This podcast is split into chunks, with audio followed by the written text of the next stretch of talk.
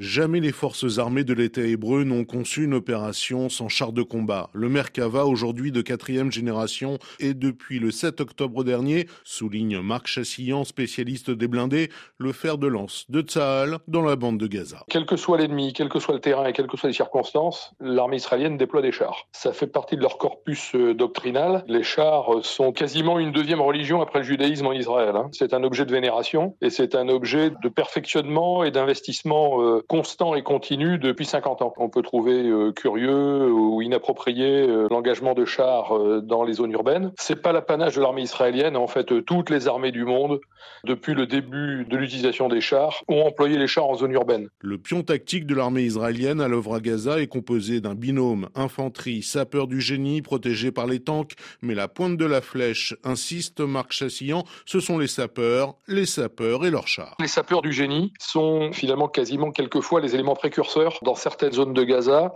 C'est d'abord le génie d'assaut, donc appuyé par les chars et protégé par l'infanterie, qui se charge d'ouvrir ce qu'on appelle les itinéraires.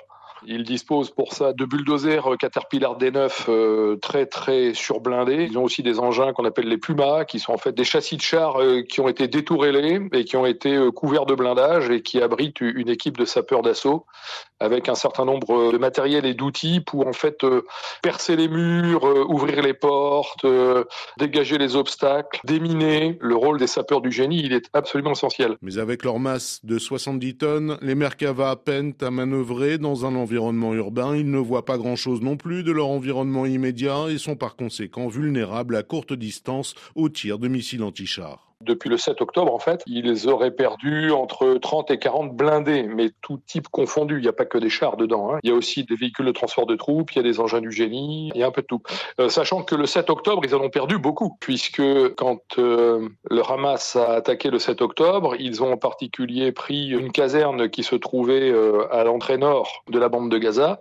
C'est en fait la caserne qui garde un peu les portes d'entrée vers Gaza. Ils ont saboté, détruit beaucoup de véhicules qui étaient sur les parkings. Malgré les pertes, Israël ne remet pas en cause l'utilisation des chars de combat à Gaza. Avec son moteur à l'avant, le Merkava, c'est un mur d'acier pour protéger l'infanterie. L'autre spécificité de ce char, qui est le plus lourd des tanks modernes, c'est d'être équipé d'une trappe arrière pour évacuer son équipage en cas d'urgence.